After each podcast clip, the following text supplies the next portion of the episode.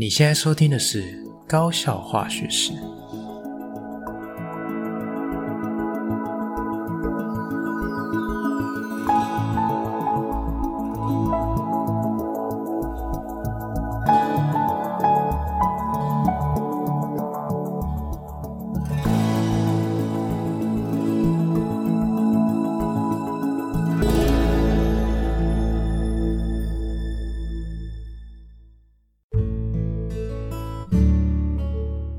大家好，我是吉米师，欢迎回到我们的频道。好，那不知道大家新年过得怎么样？哈，虽然是一月份的第二个更新哈，但是吉米师还是非常想要跟大家说新年快乐哈，因为呃我自己呢，在新的一年开始，我觉得过得算蛮顺利的，蛮开心的。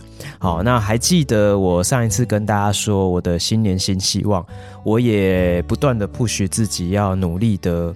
经营，努力的追寻下去哈。好，那我在今天节目开始之前呢、想说，哎，还蛮开心的，想跟大家分享一下。呃，我在上个礼拜啊，跟我太太在家里面，我们。呃，讨论了一下要怎么样这个减少我们对三 C 产品的依赖哈，然后有一些小小的成果，我觉得还不错哦。那执行完之后，整个觉得身心舒畅，非常的愉快哈。想说也借由这节目开始之前跟大家分享一下，呃，我不知道大家有没有跟我一样哈，就是是这个三 C 产品的重度使用者，就是动不动就想要拿手机起来看一下，或者是不知不觉时间就。呃，浪费掉了非常多哈，然后回过头来也不知道自己在干嘛。我想，这可能也不是我自己特例是这样。我想现在很多人也都是这样。那我看我的学生也几乎都是这样哈。好，那我分享几招，我觉得还不错，可以跟大家分享哈。那第一个就是我们在上个礼拜周末的时候有约定好，周末的其中一天，好，就是星期天，我们是不碰手机的，好，非必要不碰手机。那你说会不会很难做到？我觉得在周末其实是蛮容易做到，因为其实我的家庭生活，其实我们在周末的时候蛮常会出门的，哈，就是我们会带小朋友出门，好，带狗狗出门，所以其实有蛮多事情要做的，也蛮需要走出去户外，所以我觉得。不碰三 C 是蛮简单的，好，但是有特别讲清楚说，呃，我们这礼拜礼拜天就不碰手机，而且我们很严格哦，我们还先把手机的那个荧幕使用时间打开，先截图，好，那我们说我们过了今天十二点，我们再来检查到底有没有人偷用，这样，好，想赖都赖不掉哈，那我想，呃，有一个这样的把关，我觉得就会积极的想要去。呃，配合或者是说积极的想要去完成这个使命，我觉得这个感觉是蛮好的。好，那的确就会空很多时间出来。好，那空时间出来，呃，除此之外，我们还想方设法说，我们要延续我们整个礼拜都想要降低我们对三 C 产品的依赖。好，那所以我们就研究一下，发现呢，哎，我们之前好像知道，但是没有用过，就是呃，在手机的这个呃控制的选项里面，哈，呃，因为我们两个人都是用 iPhone。那里面就会有这个针对个别 APP 哈，就针对个别的应用程式，好，然后有这个使用时间的限制，好，比如说我就把这个我们我们是有先研究一下，就说，哎，你这个。平常脸书啊，在使用的时候，平均每个礼拜每天是花多少时间？我们就稍微看一下，然后大概是一个小时，然后太多太多，我们就设半小时。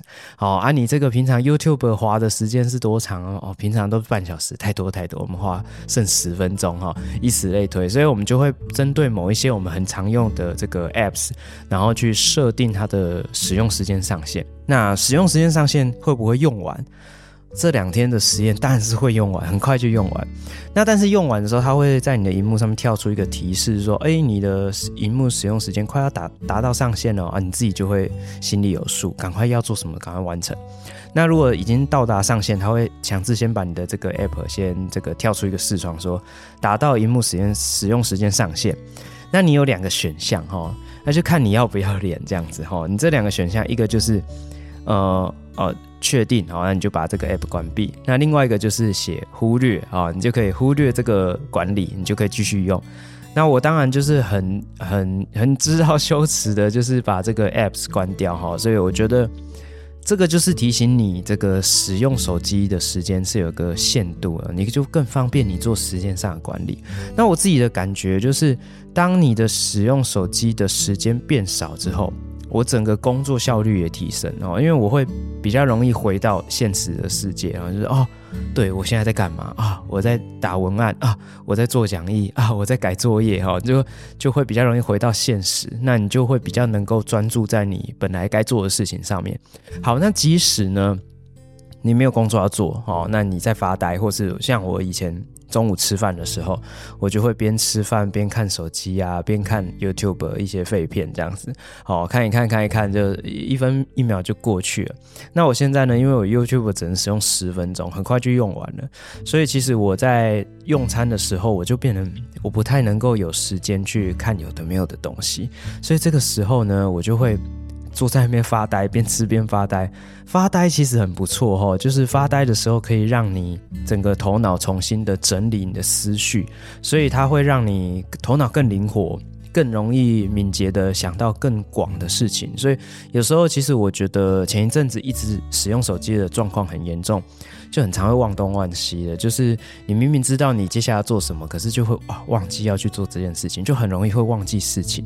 哦，那自从手机使用量减少，我觉得很有感的就是你会立刻可以。想起很多细节哈，我觉得这个对我来讲差蛮多的。再来就是你想起很多细节，脑袋有空余的这个缓冲记忆体的时候，就更能够有创造力的表现。所以像我在打文案啊，或者是我要做什么事情，我就觉得更顺利，就不会一直很卡，想说啊休息一下，等我的能量蓄满了，我再来做这样哈，就比较不会发生这种状况这样子。好，那再来还有一个很非常大的好处，就是因为你空下来的时间变多了，所以你可以跟人家讲话的时间也变多，所以我觉得比较多的人跟人之间的对话啊，家人之间感情会比较好。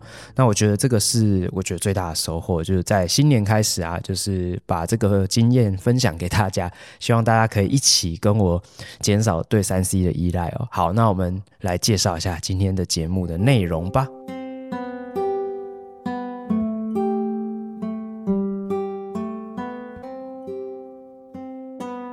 好，那今天想要跟大家分享的校园大小事哈，那就是最近期末要到了哈，所以期末考要来了，你准备好了吗？哈，那再来就是高三的同学们加油啊，学测剩没几天了，好，好像从今天这个节目更新就剩下倒数九天，破十天喽，呃，紧张吗？好，那吉米斯这边呢，就是一些小叮咛，好，跟大家分享。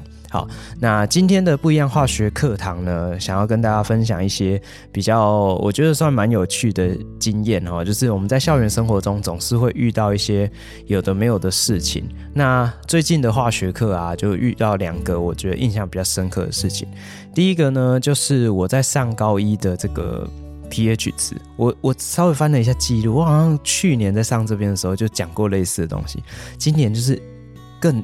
更更更加的无奈，好，那到底是怎么样无奈哈？那反正就是非常感叹啊，同学的这个数学工具严重不足啊，导致我在上这个 pH 值的时候到处碰壁哈，觉得非常的无力，他们也很无力，我也很无力哈，他们无奈，我更无奈这样子哦。想说今天借由这个节目跟大家分享一下课堂里面一些呃，这不能说是负面啊，就是也算是一个活生生血淋淋的这个。这个样貌给大家看。好，那今天主要要想要跟大家呈现的内容的这个部分是，我们会先跳过那个读书方法。我想说太密集好像不太好。那今天想要跟大家分享一个我觉得蛮有趣的事情，就是。最近因为期末嘛，所以有些课在收尾了哈。像我的探究实作的成绩算完了哈，就是到时候等另外一个老师的成绩，呃，也结算完，我们就可以平均一下，就可以送出去。那我当然就是本着我的道义嘛，对不对？我把作业改完发回去，然后顺便通知一下同学说，哎，你们要不要检查一下有没有这个缺交的作业？有有需要补交吗？我可以给你一个基本分哦，怕你被当，那是必修哎哈，不要开玩笑。所以。呃，有些同学拿到成绩之后啊，呃，我不是直接跟我反映，但是就是辗转的有听到老师转述，就是他们有一点抱怨说啊，我们的这个报告成绩，或者是他们来看成绩的时候，就会有一点呃，不太敢直接跟我讲，但他们同学之间会有一点就是小埋怨，就是说，哎，他们的这个分组成绩怎么都那么差这样子。好，那呃，今天也想要跟大家分享一下这个分组哦，就是小朋友嘛，在学校上课总是会分组，那分组合作之道啊，到底要怎么样在这迎接十年一遇的存债良机，富养自己不是梦。中信优息投资级债零零九四八 B，甜甜价十元入手，还有平准金及月配息，小资也能轻松跟对。零零九四八 B，投资就是发。五月二十二到五月二十八号飞跃募集，一同债线王者新高度。投资一定有风险，基金投资有赚有赔，申购前应详阅公开说明书。个总是会分组，那分组合作之道啊，到底要怎么样在这个群群体的学习之中，哈，这种团队合作的环境中，能够顺利的生存下去？OK，好，那今天的最后一个部分科普时间，想要跟大家分享一下这个界面活性剂。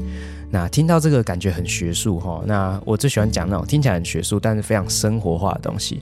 那界面活性剂真的是再生活化不过了。好，那为什么会提到界面活性剂？这个我们科普时间会再跟大家说明。那其实也是跟这个我们上课的这个过程有一点关系哦。好，那我们的节目就开始了。好，到学期末了，各位准备的怎么样啦？啊，声音非常的累，对不对？好，那其实吉米斯不累啊，学生比较累啊。好，接下来快要到学期末了，我不知道大家。学期末的感觉怎么样？很紧张吗？哦，我知道很多的听众都是家长，你可能比你的小孩还紧张，对不对？哦，就跟我们在学校看到学生一样，我们比学生还紧张。哈，每天看到他们就是一直碎念，就说读书了没呀？有没有在念书啊？拜托，期末要到了，哎，考试考什么大题？我们都是从什么范围出？哦，吉米斯还特别跟他讲，非选考什么？哎，拜托要会写一下，拜托哈，哎，这个，哎，你们的书要。自己读啊，我们帮不了你呀，啊，哈，反正就是耳提面命啊，唠唠叨叨啊，巴拉巴拉巴拉之类的，然后就开始跟他们提醒说，哎，一定要好好的读书。好，那这个学期末到了，然后就有很多的这种有的没有的事情就会一直接踵而来。那在学校里面呢，最主要的大魔王就是期末考。对吧？哈，就是当然就是期末考啊啊，不然嘞，那还有很多同学还要应付什么？就是要最后期末要交的作业啦。补交的作业啦，好，补交的作品啦，好，或者是有有些课要报告啦，好，期末报告要收尾啦，哈，反正很多很多事情就是这样会一直突然就爆炸性的出现，所以其实我们在学期初就一直跟同学呃宣导一个概念，或者是说希望他们可以培养一个呃好的习惯，就是做一下这个时间的规划跟安排。因为其实真的到学期末，你就会有太多太多的事情，就会突然一起涌现。有一些是你意料中的，但是你可能学期中轻忽，最后压缩到学期末一起做。有一些是你可能不会发现，但是你又必须得做的事情。我想后者其实还蛮多的，所以其实我觉得养成一个。好的时间管理能力哦，规划时间能力真的非常重要。你一定要在学期末预留一点时间给自己去应付那些突发的状况。好，而且其实多数的学校在学期末的这个呃期末考考试的科目会变很多哈，因为有很多的艺能科也会加进来一起考哈，包含可能说譬如说建护啊、国防啊，或者是像是这个呃体育啦，哦，甚至音乐啦、美术啦。都有可能会加到期末考的行列哦，所以即便它只是一个，呃，老师可能也是走一个过场啊，帮你勾勾题库，你好过我也好过，你就把答案背一背就可以了。但是你还是必必须得瓜分一点时间去嘛，不然全班都考九十分、一百分，就我一个考五十分，不是很怪吗？那老师到时候不当我当谁，对不对？好，所以其实你又势必得区分一点时间哈，分过去念那些。一定可以过的科目，那个是你一定要念的嘛，你一定得去背答案的，那你就会分掉你的时间。那你原来的呃主科考科怎么办？哈，就是可以读的时间又变得更少。呃，我所谓变得更少是说，相较于你可能二段或一段来说，你可能可以全力的利用你的时间去拼那些考科，但是学期末你就必须要花一分时间，甚至花两分时间分给那些所谓的异能科或是其他。一段、二段没有考的科目，好，你不要小看这件事情，它就会花掉你不少的时间。好，好，那再来呢，就是呃第二个部分，呃，我查了一下才发现到说，哇，今天节目更新的时候刚好是这个学测倒数九天，倒数九天呢，要上战场了，各位孩子加油啊！好，那。学测呢，剩不到十天，吉米斯也只有一一些些小叮咛哈，就是希望说，如果假设你今天你是学测的高三考生，其实你现在听高校化学式也是蛮奇怪的哦。那如果是你的爸爸妈妈听到，我希望可以帮忙的注意一下孩子们，哈，就是一些小叮咛。好，什么小叮咛呢？哈，第一个最重要的就是你的作息调整好了嘛。好，如果是爸爸妈妈，应该会对这个很 care 哈。呃，吉米斯其实自己也是蛮 care 我的学生，但是我。管不到他的生活作息，我只能呃一直在上课的时候提醒他们。好，就是对于考生来说，我觉得调整作息是最重要的事情。好，请大家参考一下考程表，这个网络上 Google 随便都有。哈，那你如果不知道，我现在简单跟你说一下，考程表的时间跟你去上学的时间，它的这个时间不一定完全是一模一样的。我们平常早上上学是八点第一节课。中午会有一个大概十二点到十二点半会有个午午餐的时间，那十二点半到一点多会有一个午休的时间，好，所以中间会有一个小时中午休息的时间。但是其实学测没有，好，学测没有，它好像十二点呃四十分就要考下一堂课，好，所以其实他的休息时间跟这个我们平常在学校的作息其实有点不太一样。那他其实呃，因为他是考三天嘛。绝大多数的时间，主要的考科都是在下午三点就考完，然后他是从早上九点开始考，好，然后一直到下午三点左右就考完。但是第二天的最下下午的最后一科是国文写作，国文写作是呃这个三点二十分考到四点五十分，好，所以我会建议啦，你把你的作息最清醒的时间就调整到。呃，八点半九点左右，一直开始延续到可以拼到五点，哦，下午五点这段时间是要你最清醒的时候。然后有一个要特别留意，就是我刚刚有讲，学测其实没有给你太长的午休时间，它并没有一个正式的午休时间，好，所以中间休息的时间很短，所以你平常就有在养成睡午觉的习惯。我是建议你利用这九天，赶快调整一下，好，就是尽量让自己，呃。差不多十一点快十二点就好吃饭了，然后吃完饭差不多这个十二点半你就要很清醒开始读书这样子。好，因为下午的第一科十二点好像四十分嘛，印象中是这样，他就开始考了。所以其实我觉得那个调整是必要的，你不要小看那十分钟、二十分钟的落差。有些人就是生活作息太规律了，他十二点四十还很想睡，因为他平常都一点起床。好，那你如果考试的时候铃响，你还在那边哦，在那边这边意兴阑珊的这样有一搭没一搭的看题目在那边写，其实我觉得你那个表现就会差一点点哦。那有时候差一点点。呃，如果是什么呃军标里面的差一级分，我觉得那还好。但是如果你差一级分，就从没有军标变有军标，或从军标变前标，或从前标变顶标，你就会呕死，对不对？好，所以大考拜托，请调整到最佳状态，拿出这个最好的表现。好，那第二个小提醒就是。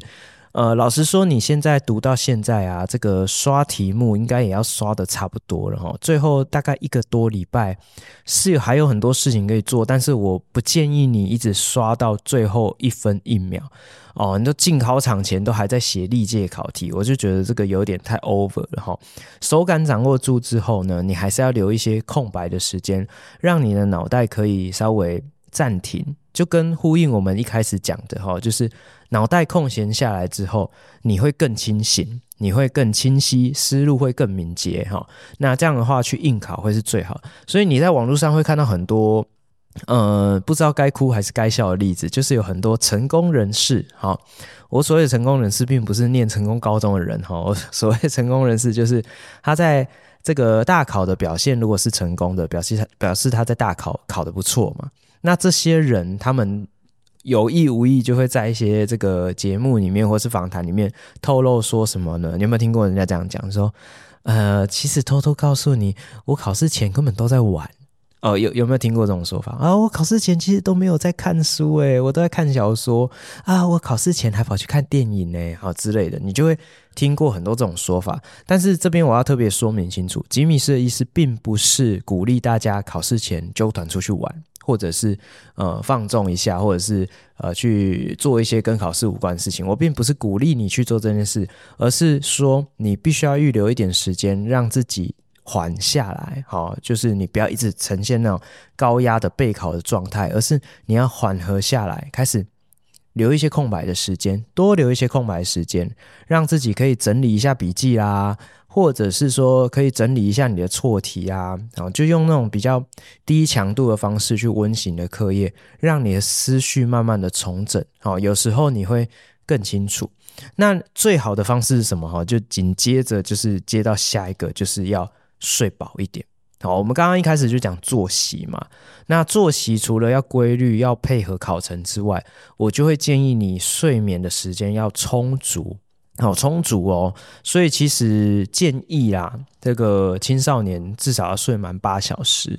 那我想备考的考生一定都是没有睡到八小时那么多，好，所以你可以开始考虑，你这个礼拜就是尽量的一步一步逐渐的调整到你一天是有睡满八小时的。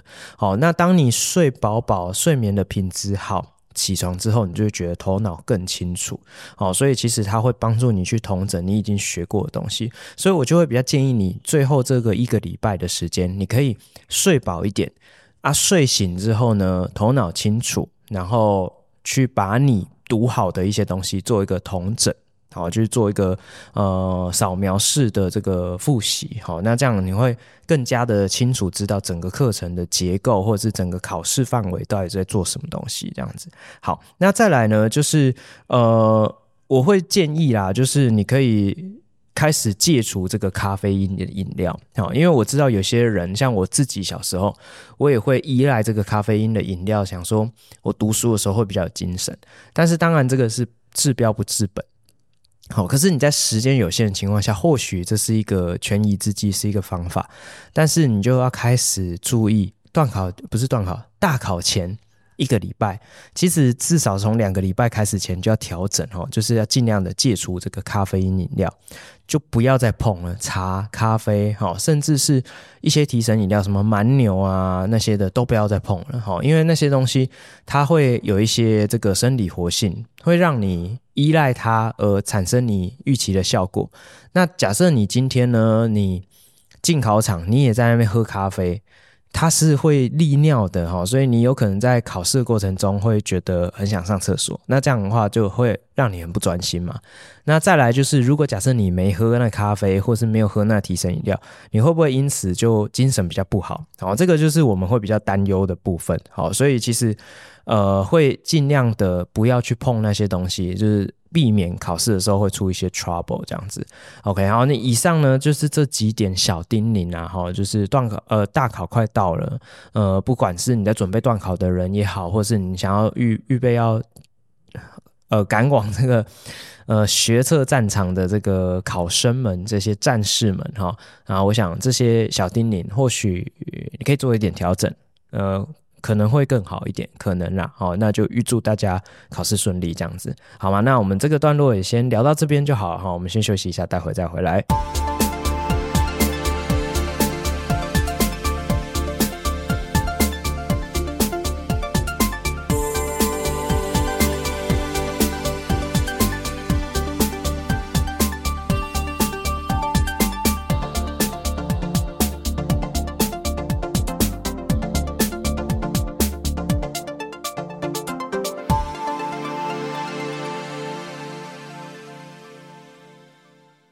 好，接下来第二段哈，就是我们的不一样化学课堂啊。首先，先让吉米斯抱怨一下哈，我这个高一的学生们哈，这个指对数的能力真的是太可怕哈。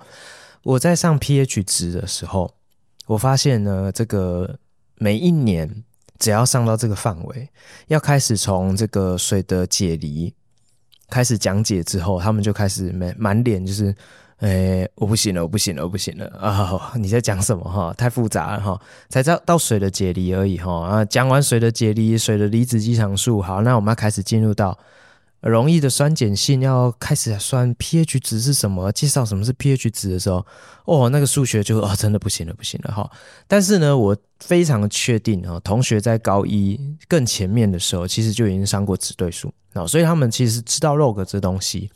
但是呢，非常不幸的哈，在我上课的时候，应该我这样目测哈，并不是实测哈，就以目测来说，一个班里面约莫有至少七成的同学已经不知道那个 log 的概念跟那个就是我们在表示一个指数的时候怎么去做互相的转换哦，就是他已经不知道那个 log 的基本的概念是什么。好，那他完全已经忘，他只有听过有一个东西叫 log 这样子，哎，那他连那个就是，比如说 log 以十为底，哦，那他的呃这个对数开出来是一的话，那就是 log 十就是一嘛，所以它的意思就是十的一次方等于十，就是这个指对数的转换，它其实已经没概念了。那你就更遑论哈，就更不用谈后面说什么，哎，你们知道吗？这个，如果你对一个数字的指数，呃，有有一个指数的数字开对数的话，开 log，你可以把那个指数提到前面变系数哦。啊，一问三不知，不知道。然后再来就是，你知道吗？log 里面如果有两个数字相乘，可以拆成两个独立的 log 相加哦。啊，不知道。啊，同理，两个数字如果相除，开 log 就可以拆成两个 log 相减哦。不知道。哦，所以就很可怕。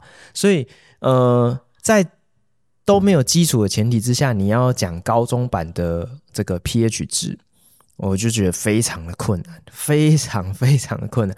上到我真的很无力啊，我已经呃不知道该怎么跟他们讲哈。因为像我，其实我在上课的时候，我就跟他们提到说，呃，其实这个东西真的没有很难。我觉得你只要认真想要听懂，做适当的练习，你一定学得会。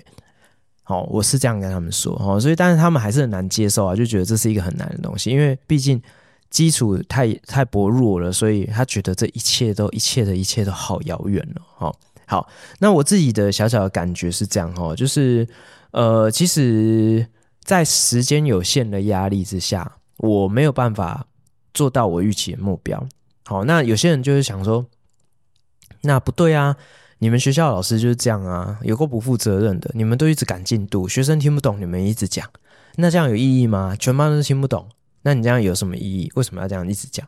好，那我必须又回到这个前提，重新再讲一次哈。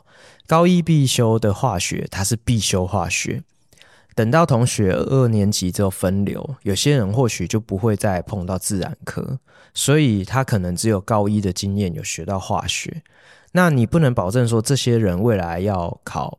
学测，所以呃，他可能需要你把它都上完，但是就回到一个问题，就是死胡同，这有点像蛋生鸡鸡生蛋的问题。那你说，诶，那老师的立场先把课上完，那可是他都没有听懂，那不是等于都没有上吗？那你倒不如，呃，我如果有十份教材，十份都是进度，都是考试范围，如果我这样十份都要上完。没有一份听得懂，那我倒不如好好的上三份，起码我有三份啊！哦，你这样讲是没错，但是学校是一个很复杂的团体，你不能保证每个人的想法都跟你一样哦，因为有些人他有他不同的学习方式，有些人他是先听个大概，他现虽然现在不懂，但他以后自己读他可以懂，他可以接受，他会觉得老师这样比较好。但是有些人他可能就会跟我们刚刚讲的对面立场一样啊，就是诶，他都听不懂，他希望老师讲慢一点，好好的讲。那我起码我听得懂三份是三份，听得懂五份是五份。那我不希望老师十分都讲讲超快，我没有一份听得懂，那他可能会很不爽，他不能接受。好，所以有可能是这样。那你说中间的有没有？有啊，很多啊。哈，所以其实。每一个人都是不一样的个体，每个人的想法都不一样。那每个家长的想法也不一样，所以最安全的做法就是我们还是要尽量的把课上完。所以我其实前面也一直都跟大家分享，就是我高一上不完的解套方案，就是我会预先把上不完的进度录影起来。那我就会透过这个呃每个礼拜交代一点新的进度，交代一点新的进度，请他们回家呃自己上网看看完做完笔记，就当做有把这个课上完。那我就会留比较多的时间在课堂上去磨那些我觉得他们基础很薄弱的部分。好，譬如说像我高一的教材里面啊、这个翰林版第四章是在讲这个。呃，化学反应，那里面的内容非常多诶，第四章一头拉库超多的，里面从一开始容易的分类、容易的定义的介绍，一直到容易的特性，还讲胶体容易，然后后面就开始讲溶液的浓度哦，进入到浓度哦，就开始有计算，然后有浓度的计算，然后又有溶解度，哦，溶解度也要放进去哦，然后接下来四之二就开始讲电解质、电解质解离理论、解离反应式。然后四至三就开始讲酸碱，那酸碱就是定义阿瑞尼斯的酸，阿瑞尼斯的碱，水的解离，好 Kw 水的离子积常数，然后不同温度下水的 Kw 的变化，那 pH 值并不是绝对看七就是中性，大于七碱性，小于七酸性，你要看的是相对氢离子氢氧根的这个浓度大小。好，那到后面你就开始算 pH 值，后面又要介绍什么是。酸碱指示剂怎么看？怎么用？题目可能会怎么出？好，那后面是氧化还原反应，氧化还原反应的定义，这个比较狭义的定义，广义的定义，呃，这个国中版的定义，高中版的定义，哈，然后氧化剂是什么？还原剂什么？怎么判断氧化还原反应的电子得失？好，类似像这样的事情，然后生活中常见的氧化剂、还原剂做个简介。呃，这个完整的第四章内容，简单来讲是这样，但是。我坦白讲，我在学校里面，我上课，我只挑其中几个部分好好讲，其实就没时间哈。比如说像我四之一，我还蛮认真讲的，就建立容易的概念，建立浓度的概念，溶解度我就没时间讲了。好啊，我就讲浓度就已经花很多时间。我包含浓度的后半段就是讲溶液浓度的换算跟溶液的稀释，我也都是用录影的方式呈现，因为那个毕竟稍微复杂一点点，就等他们在学校里面上完再交代回家的进度。那四之二这个电解质，我觉得这个比较概念比较简单，我就都跳过，都是用录影的方式。四之三酸碱也是花时间讲，我就是 讲 pH 值，就是讲到我就是一个头两个大，对不对？然后后面氧化还原我也没时间讲。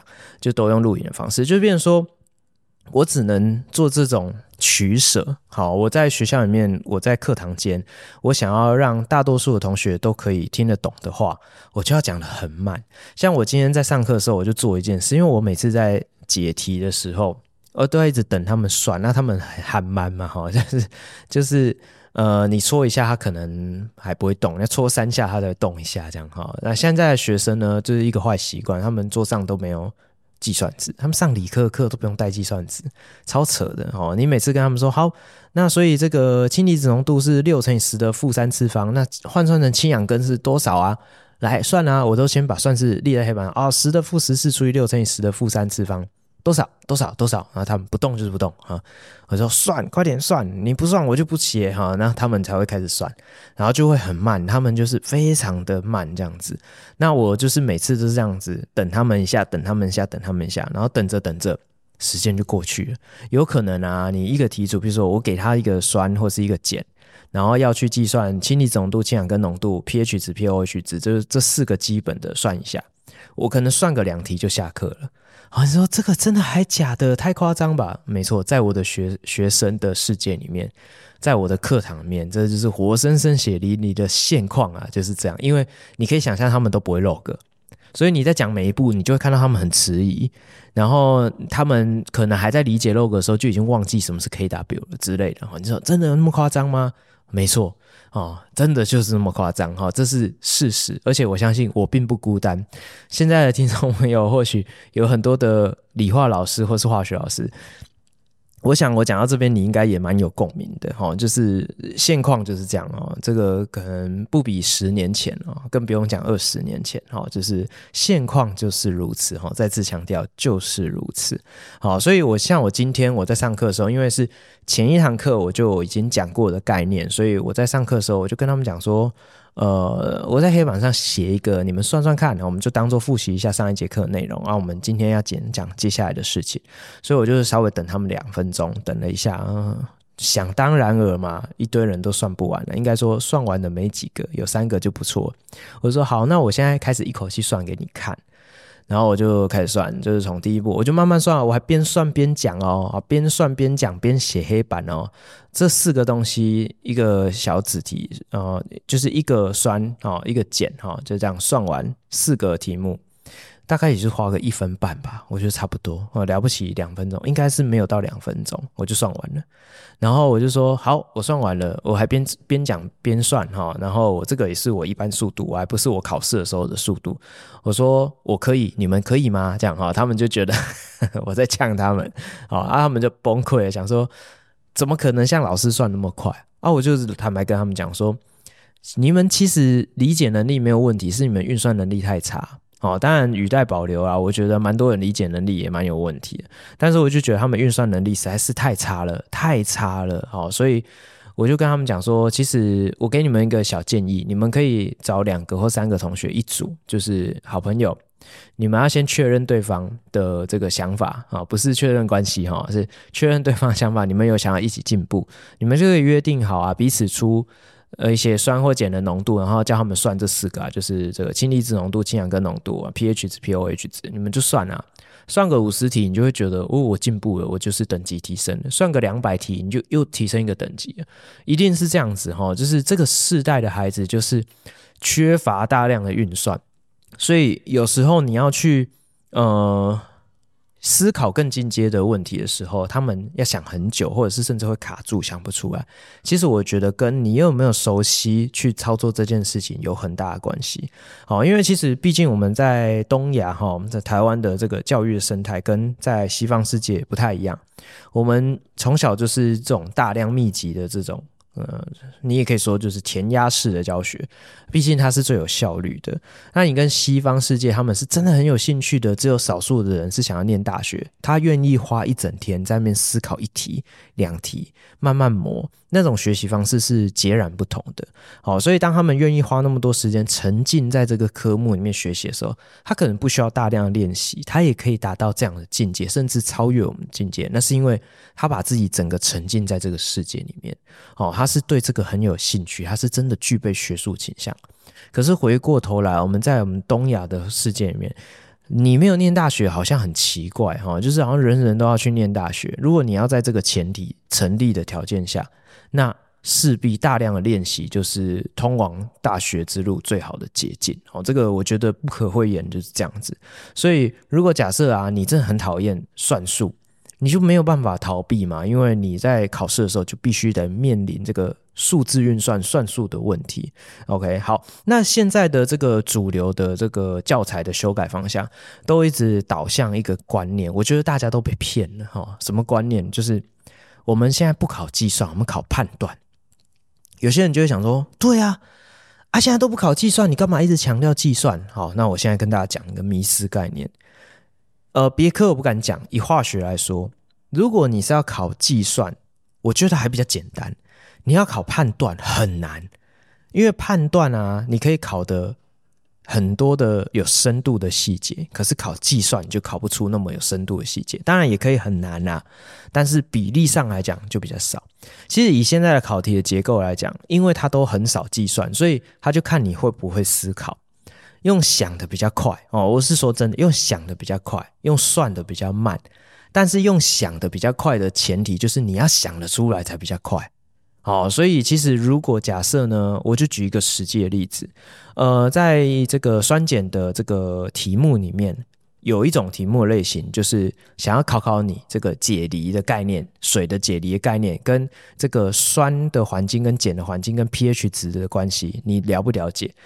呃，像同学就问我一题习作题，他就问这个问题，很简单，他说下列的呃下列选项何者为酸性？哦，那。比如说二十五度 C 哈，下列何者为酸性？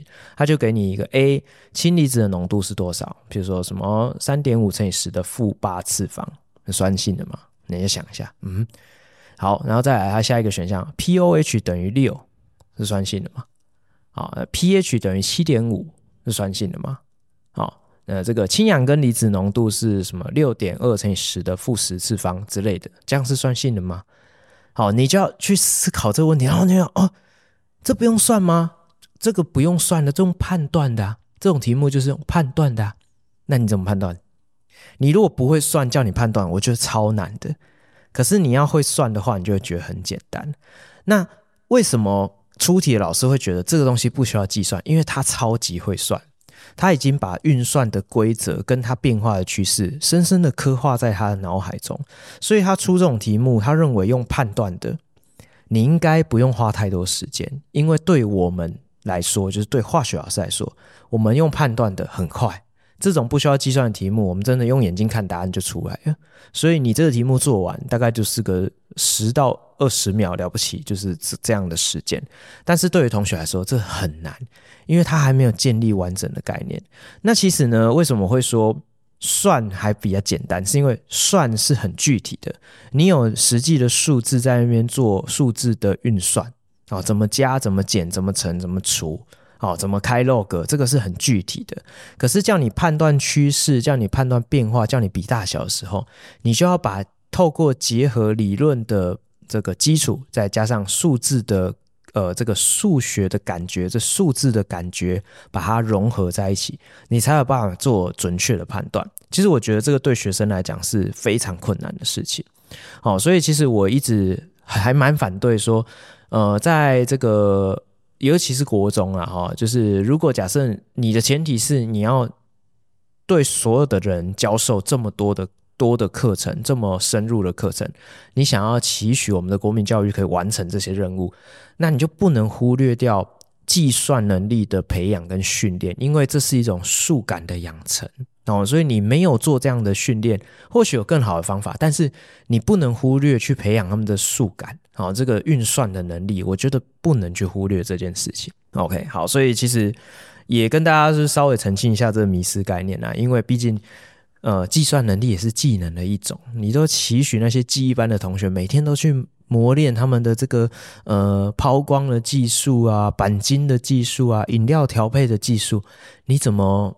不好好期许一下我们的学生运算加减乘除四则运算，或者是开根号啊，或者是指对数运算能力的技术呢？好，所以这个我就觉得有点吊诡。好，这个是化学课堂的第一个小部分。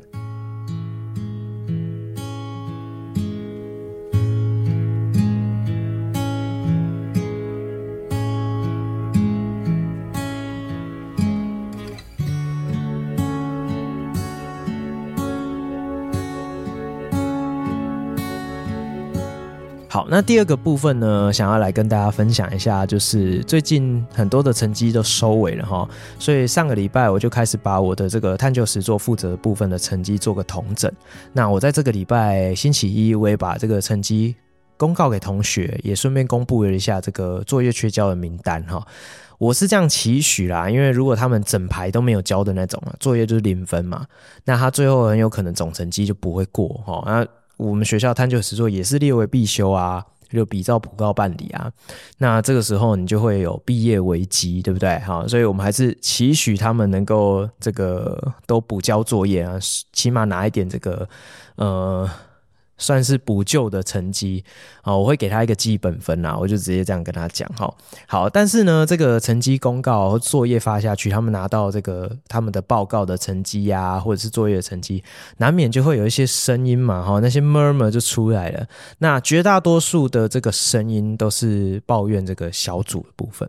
好，其实我觉得这件事情也习惯了啦，因为只要跟小组分数有关，呃，一定。在所有的学校，一定在每一间教室，一定哈，就是每条大街小巷啊，每个人的嘴里啊，见面第一句话就是不公平，不公平，不公平，好，就是一定是这样子的哈。那他们一定会有很多认真的同学觉得说，为什么老师？我想问一下，为什么我们这一组分数那么低？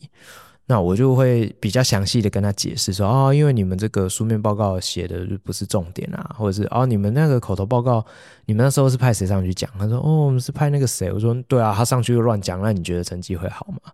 哦之类的。好，所以其实我觉得蛮多人会去抱怨这个小组的成绩，我觉得很合理。好，好，那我这边呢、就是呃，除了。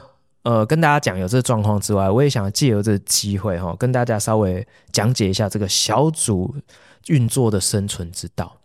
哦，因为有很多的这个中学生，其实我觉得他们在高中国中可能就已经有了哈，在高中尤其是这样，因为高中有非常多这种小组的报告或者是分组合作的一些作业，所以他们很常会面临这个小组合作的人际的问题。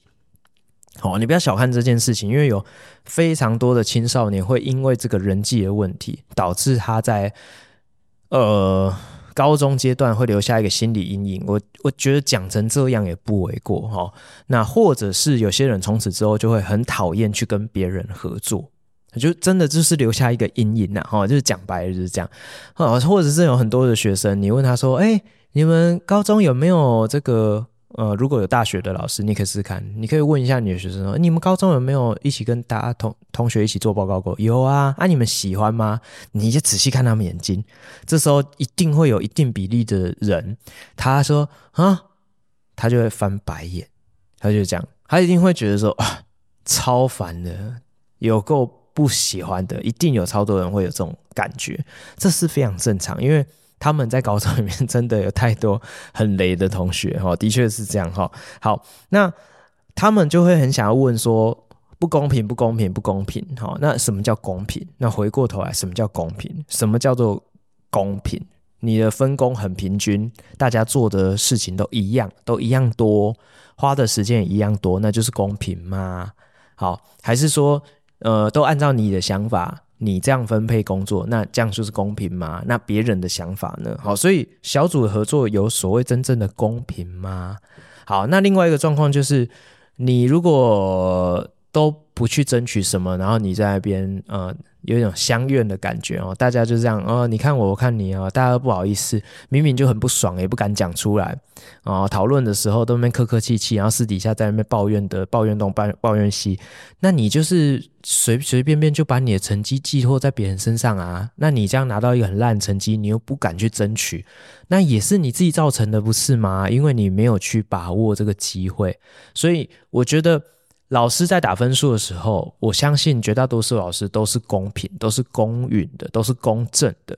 所以你今天拿到这个成绩，你或许不满意，或许不开心，但是一定是其来有自，它一定是有背后的原因在，不可能老师莫名就给你一个很烂的成绩。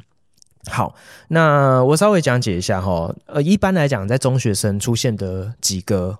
小组运作的问题，我觉得蛮常见的。第一个就是所谓的“能者多劳”，对对，不是哈，他们都会说这个叫做“能者过劳”哦，就是愿意做的人、会做的人，其他人就会觉得说啊，你那么会做，那就交给你啊，这样我们成绩也会比较漂亮，就会全部都把事情丢给他做，或者是说，呃，譬如说一组里面有三个人，有有一个 A 特别能力特别好，他们就会把事情都丢给 A。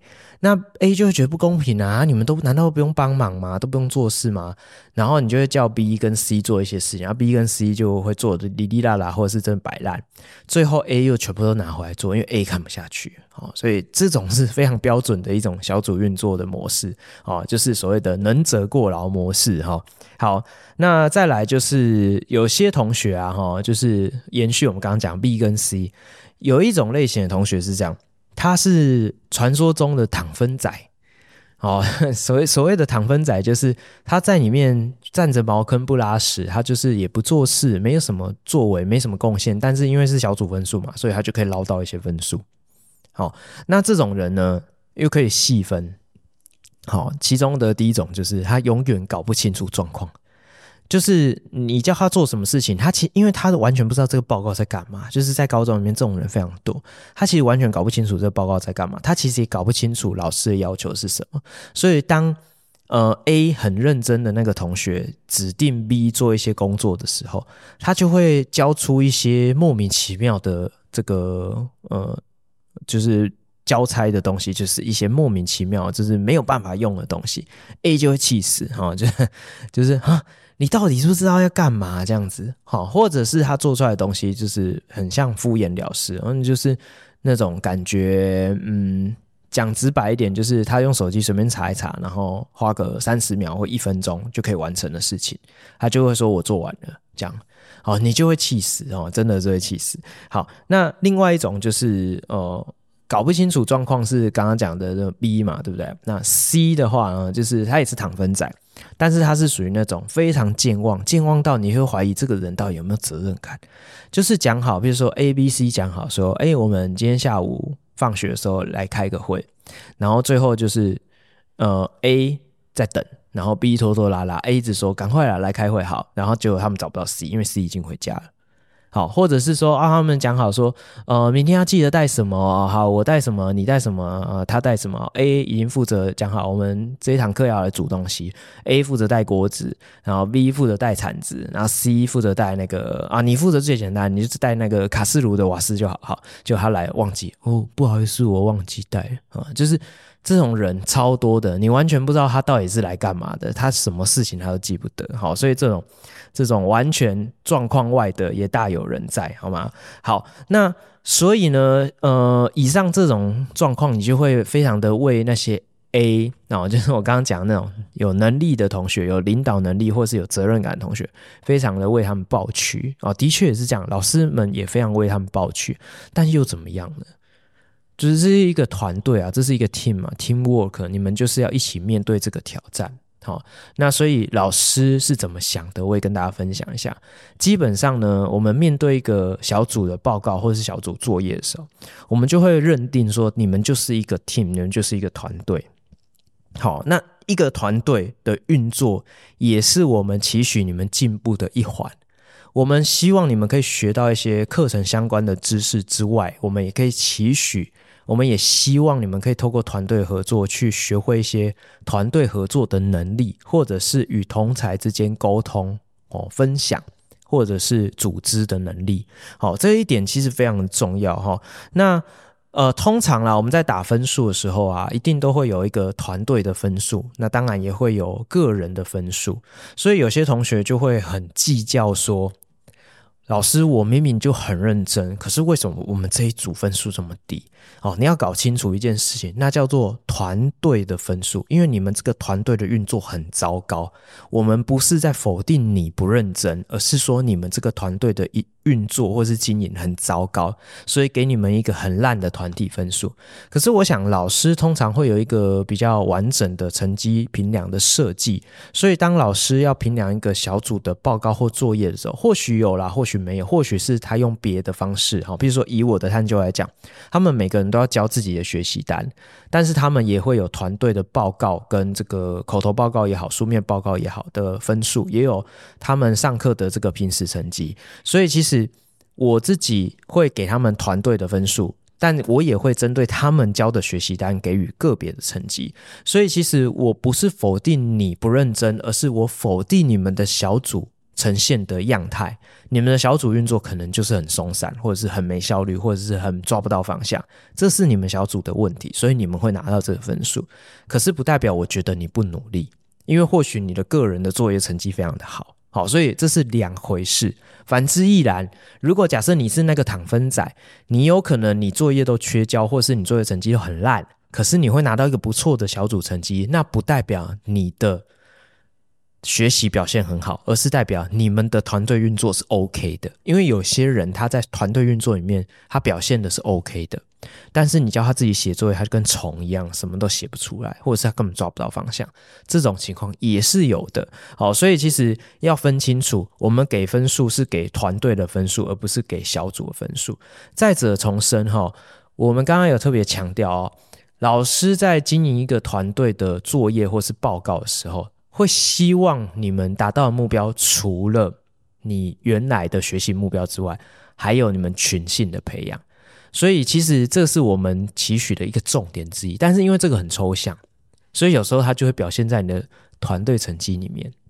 所以，当你拿到一个蛮烂的团队成绩的时候，或许这也是一个警惕，就是告诉你说，你们是不是在经营你们的团队运作的时候是有一点失败的。好，所以就是要去思考一下这件事情。好，那。呃，紧接着啊，最后一个小段落，我想要跟大家分享一下，我认为几点比较成熟的团队运作方式，或许你现在听到的话，可能对你未来有一些帮助。好，好，那第一个就是，我还是会比较建议你们依照属性分工，因为每个人的能力曲线啊、取向都不一样。好，有些人就是天生有个领导能力。那你不选他当组长，你选谁？领导能力就是他比较能够纵观全局，比较能够知道程序性的安排，不代表他真的是某项能力特别好，可是他比较能够去知人善用。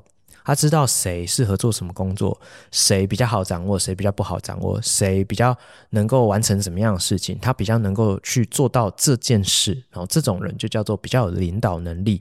那你我就会建议你给他当组长。那有些人可能就是口语表达能力很好，他报告的时候可以讲得很生动。那你不请他上来报告，你请他请谁上来报告？啊，有些人就适合资料检索，有些人就是适合实做实验，所以每个人适合的都不太一样。那你说，等下吉米斯真的，你这样讲不就是又回到刚刚讲那 A、B、C 的那件事？A 就是能者多劳，就是等于能者过劳嘛。那 B 跟 C 躺分仔就在那边爽，然后拿团队分数这样。好，非也非也哈，不是这样。我刚刚讲的分工的前提哈，注意哦。分工的前提是在于你要能够确认这一些人这几个成员是有办法做充分沟通跟讨论的。也就是说，他虽然跟你同一组，譬如说这一组有五个人，可是如果这五个人里面有三个人是可以定期讨论、可以一起合作写作业、分配工作，是可以沟通无碍的，这三个人才是真正的 team。另外两个人就叫躺分仔。所以我刚刚讲的可以分工的前提是。你们要是一个真正的 team，OK，好，那如果不是，那就另当别论，好吗？好，那这个是一个小前提哈，所以如果假设你们是一个可以运作的团队，那我就会建议你们以能力取向来分配，这样子。好，那再来呢，就是怎么样去跟那些躺分仔沟通哦，因为。现实的社会中就一定会有这些糖分仔，这是一定会有的。所以呢，就是你的劳务跟你的能力啊，要去取得一个平衡，好，要去权衡一下。当然呢、这个，嗯，在我觉得在中学的阶段，哈，就是如果你的学习的经历越丰富的，你就可以越快速的去累积到能力。这跟你未来上班工作，其实我觉得不太一样，因为工作的时候，它是付出你的能力去换取你的。这个劳务的所得，所以其实我觉得那不太一样。可是你在学生阶段是学习，所以有时候人家有一句话是老人家常这样讲说：“假扣动罪假报，对不对？”哈，就是啊，你就多付出一点啊，同一个时间反面来说，你也是同时在获得更多。好，这句话其实一点也没错哈。如果在学习阶段的确是这样，所以如果假设我们回到刚刚讲 A、B、C 的故事来讲。A 未来就会是一个能力非常好的人。如果有一天他幸运可以遇到更好的 B 跟 C，他就会成就一个更好的团队，不是吗？哦，那那些 B 跟 C 在那边摆烂，在那边搞不清楚状况，在那边呃游手好闲，呃这个好吃懒做啊，混吃等死。哦，像这种人，他当然在整个合作的过程中，因为他等于已经不是那团队的人，所以他也没学会什么。所以等到这个课程结束之后，你说他获得什么，他就没有获得什么。所以有时候你有在付出的人，或者是你们这几个人都是那个付出的人，有时候反过来停下来想一下，你在这个过程中，或许你获得到的比你失去的更多，就看你怎么权衡，怎么思考，好吗？那当然，你跟他沟通的时候也是有技巧的，哦，就是你可以。给他一些他还勉强可以做的事情，不需要动脑的啦，或者是你觉得他可以完成的，起码你可以让他有一些小小的贡献，让你自己心里也比较能够过得去。好，所以我再次强调哈，就是我会建议你们把。这个有讨论能够合作的人绑成一个比较核心的概念，这样的话你们也不会随便的拿自己的成绩开玩笑。好，因为我实在看过太多次哈，就是譬如说一个小组里面有四个人，那里面有两个糖分仔，有两个很认真，然后你知道他们最后报告是怎样？譬如说我今天是要口头报告，然后他们就会觉得说口头报告就是上台讲的最不用做事。我不知道你们哪来的错误观念，就是他们会觉得。呃，上台讲的最不要做事，所以 A 跟 B，假设 A 跟 B 很认真，他们就很认真把报告生出来，简报也都做得很精美哦。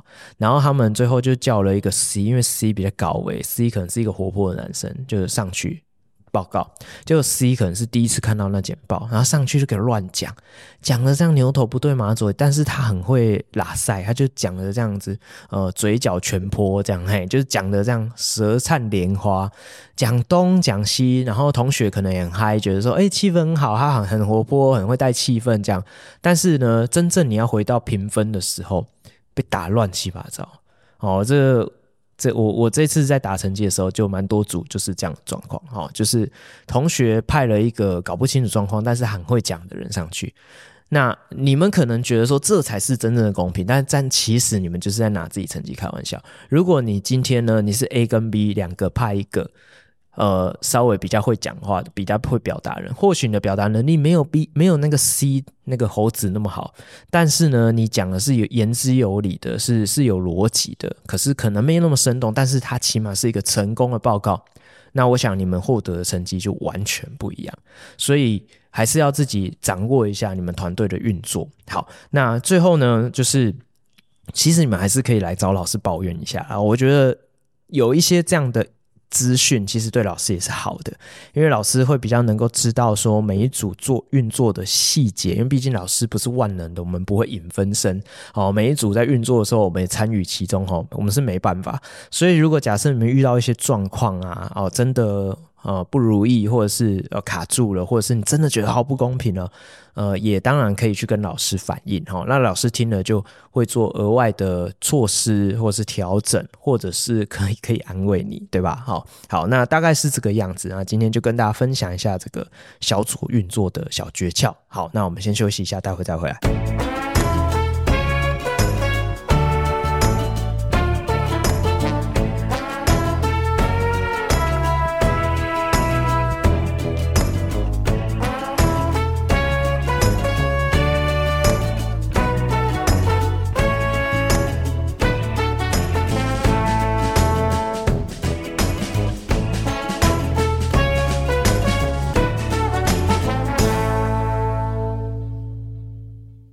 好，OK，我们欢迎回来哈。我们今天的科普时间要来跟大家分享什么东西呢？哈，那这个最近在上这个探究与实作的课程的时候，因为我现在变成这个小助手哈，就是我就是在教室的后面看着这个生物老师发挥嘛。那他最近做了一个带同学做一个实验，是这个 DNA 的初萃取哈。那这个实验的这个过程中啊，要添加这个清洁剂。好，然后要去呃协助溶解这个细胞膜或者是一些这里面的一些呃油脂类的部分。好，那老师在上课的时候就跟底下的同学互动嘛，就问他们说：“哎，你们知道吗？这个？”界面活性剂的功能是什么啊？它为什么有这样的功能啊？哈，然后同学就是一问三不知，这样老师就一直苦笑啊，然后点同学，同学也不太会这样，然后他们就 Q 说：“哎、我坐在后面，哎、这样，然后 我就有点无奈的看着他们啊。然后其实呢，以高二的同学来说，这个应该，你说记不全。”但是起码你要有一定基本的概念，为什么？因为这个高一的必修化学都有上过哈。好，那个界面活性剂这个东西啊，我就突然想到说，哎，它其实在我们生活中其实到处都有。好，这跟我们生活真真的是非常的息息相关哈。那但是呢，大家对于这个界面活性剂的用途还有它的种类，其实可能不是那么的清楚，所以想说今天借有这机会呢，来跟大家科普一下。好，那所谓的界面活性剂，很多人都会直接把它联想，哦，这不就是清洁剂？好，这个是它的主要功能之一，但是并不是全部哈。那所谓的界面活性剂呢，它的这个外观哦，就是它的分子呢，通常啊，它会具有一端是所谓的亲水端。那亲水端呢，它是具有极性的哦，也就是说它的电荷是可以分离的。那很多的清洁剂，它甚至是离子型，就是它是会解离变成阳离子或阴离子。那带有电荷，当然它就是一个非常强烈、具有极性的一个基团，它就容易跟水中的水分子去做这个结合，或者是吸引在一起，你就比较容易亲水就对了。好，那另外一端呢，哦，这个分子的同样的分子哦，它的另外一端。就是所谓的这个疏水端，或者是疏就是指疏远的疏哈，疏水端，或者是比较贴切一点，我们可以讲它叫清油端哈。但是事实上讲清油端，就是反而有一点点呃太局限在油脂类哈。但是我们通常呃正式的会讲疏水端，但是你讲清油端，大家也都听得懂。好，那清油端呢，就是一段这个可能具有长链、长碳链的结构。那这个碳氢链呢，在这个呃，分子的结构里面，通常是属于非常低极性啊、哦，非常低极性的一个电荷不分离、电荷均匀分布的一个基团，它就比较容易跟有机类的。化合物结合，那或者是说，你可以说跟油脂类的东西结合哦，因为它们的这个作用力性质比较接近哦，他们是比较倾向用这种所谓的分子间作用力、凡德瓦利的方式做结合，所以呢，同性相吸哈，异性相斥，所以有极性的喜欢跟极性的聚合在呃聚集在一起哈，而非极性的喜欢跟非极性的聚集在一起。那所谓的界面活性剂就是这么样特别的一个分子，或者是分呃一个特别的。呃这个离子化合物啊，那有时候呢，呃，它是一个离子化合物没错，但是我们主要看它的分子的结构，就是它那个主体的部分，它就这么得天独厚，同时兼具清水端跟呃疏水端哈，也就是我们讲清油端，那我们就可以透过这个分子啊，透过这个结构的帮助，让我们在这个原来油跟水中间会有一个明显的分界线。把这个界面给呃混淆掉，好，把它模糊化，所以我们会把这样的一种物质称之为界面活性剂。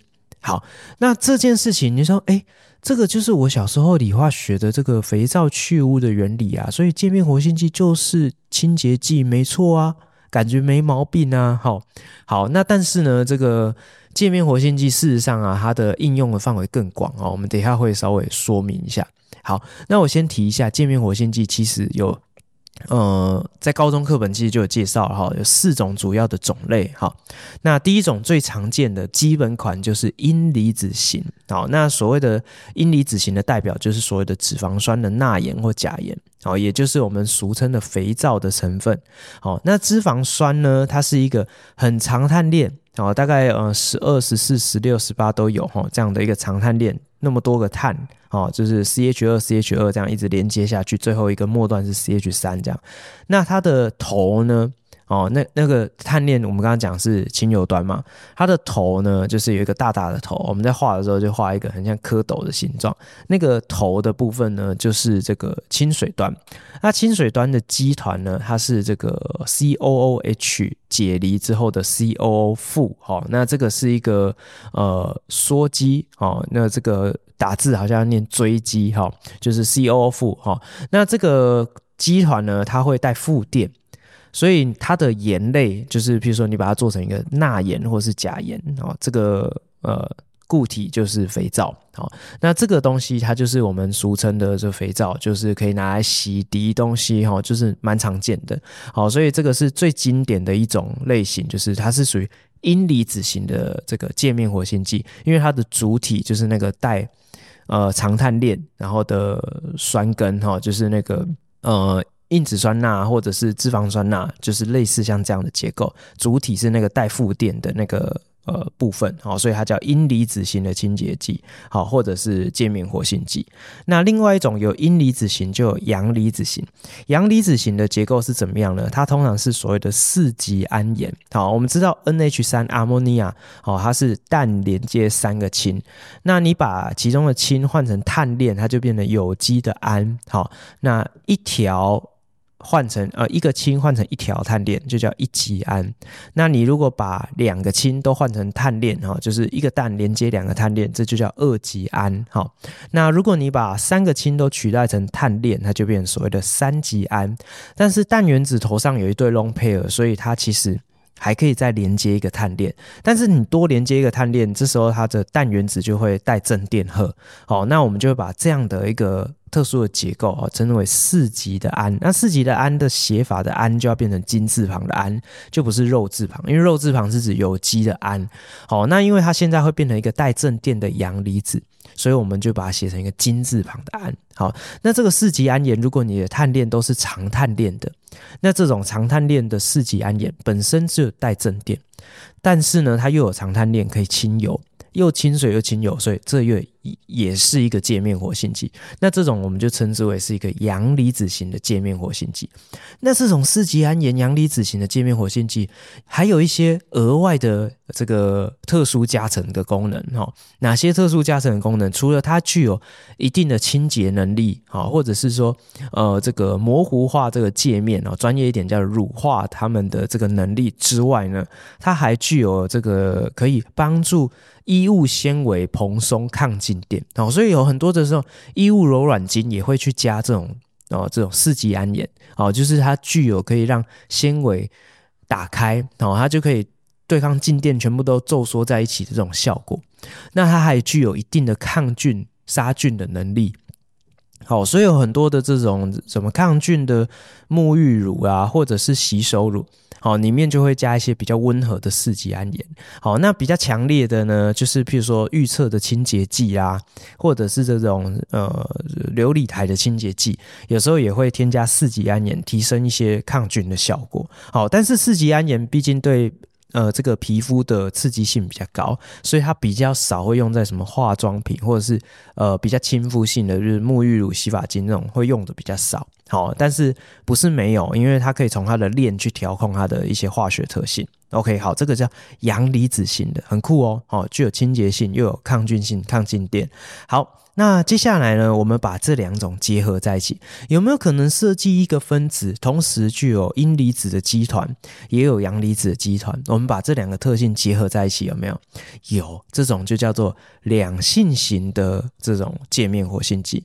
那这个基团呢？同时都兼具在一个分子里面，它就比较容易可以去调控它的特性。你也可以说它把两种优点都 combine 在一起，哈，所以这个也是蛮特别。那这种很常用用在我们的这个呃，就沐浴乳、洗发精里面，因为它可以透过 pH 值的调控，调控它现在是阴离子性的这种基团性能表现比较突出，还是阳离子型的基团它的性能表现比较突出。如果你阴离子性的这个基团表现比较突出，它就会是清洁的效果可能会比较好。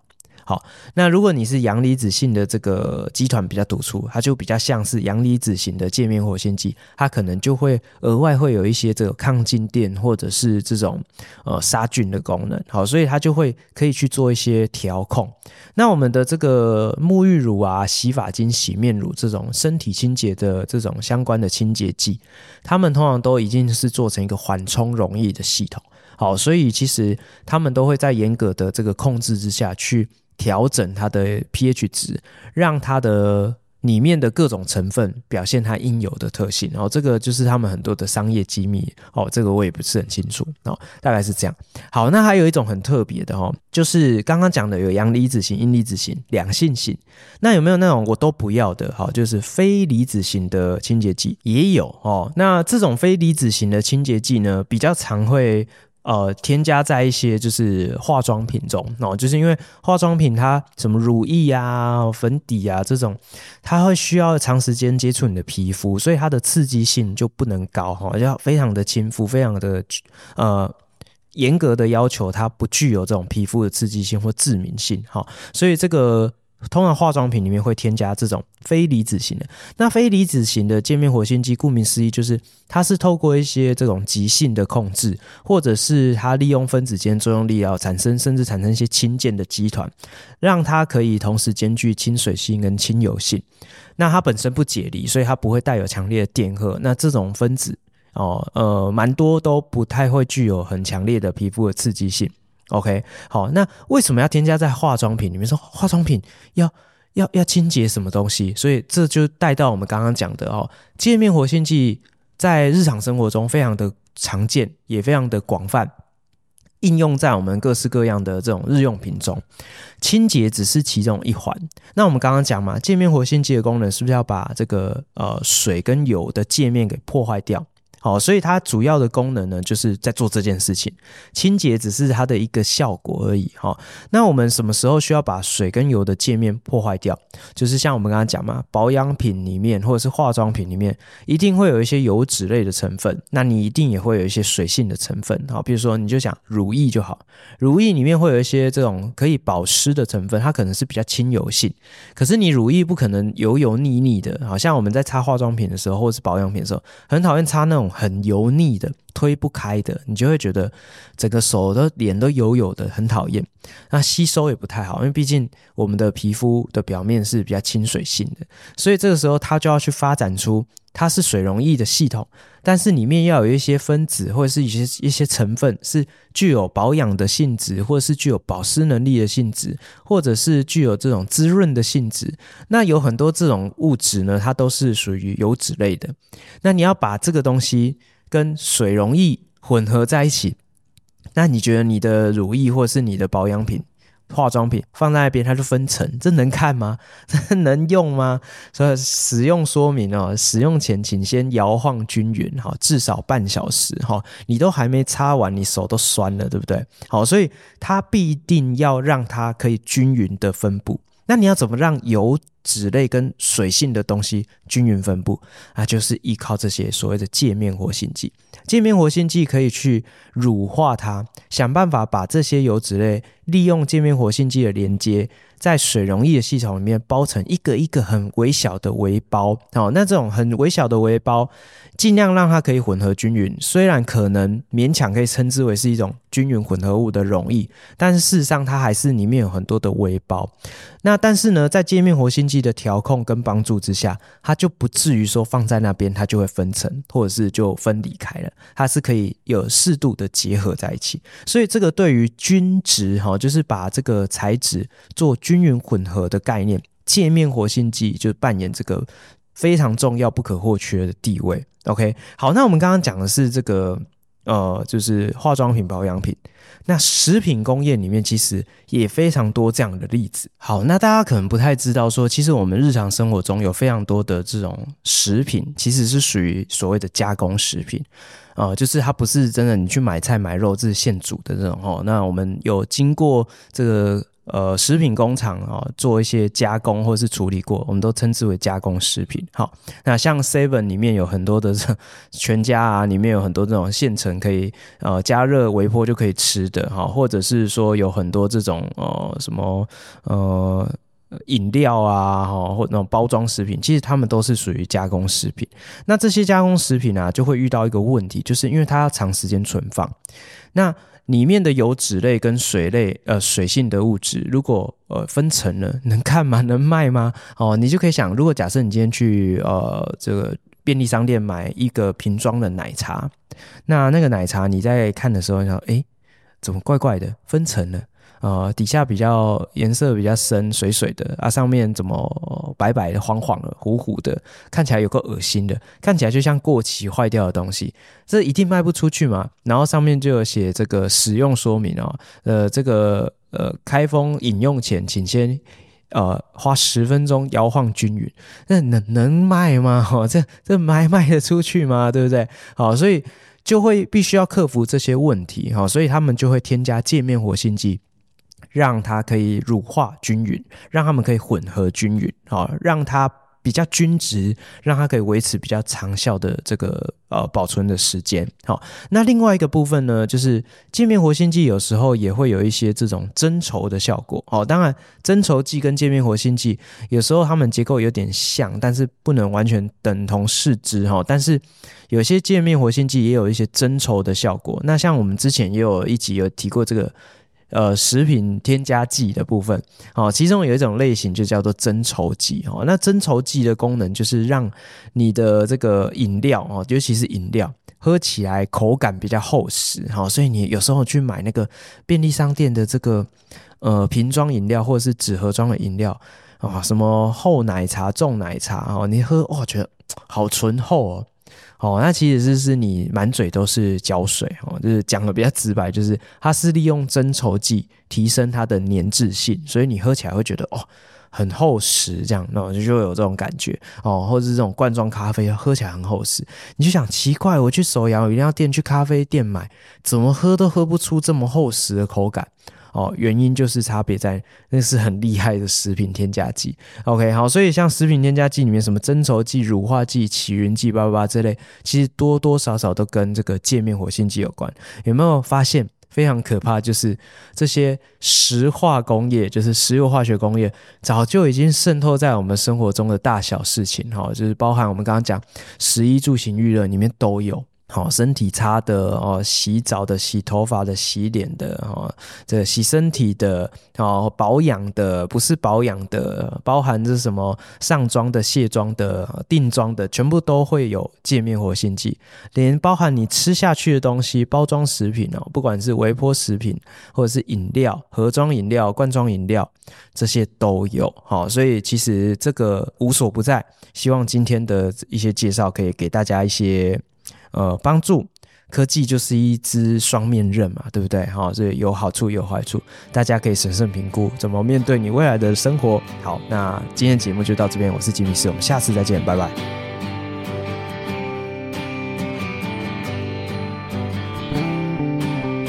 高效化学式，谢谢有你陪伴我们到最后哦。我们在每个礼拜的节目都会和大家分享高中校园的大小事情、教育时事。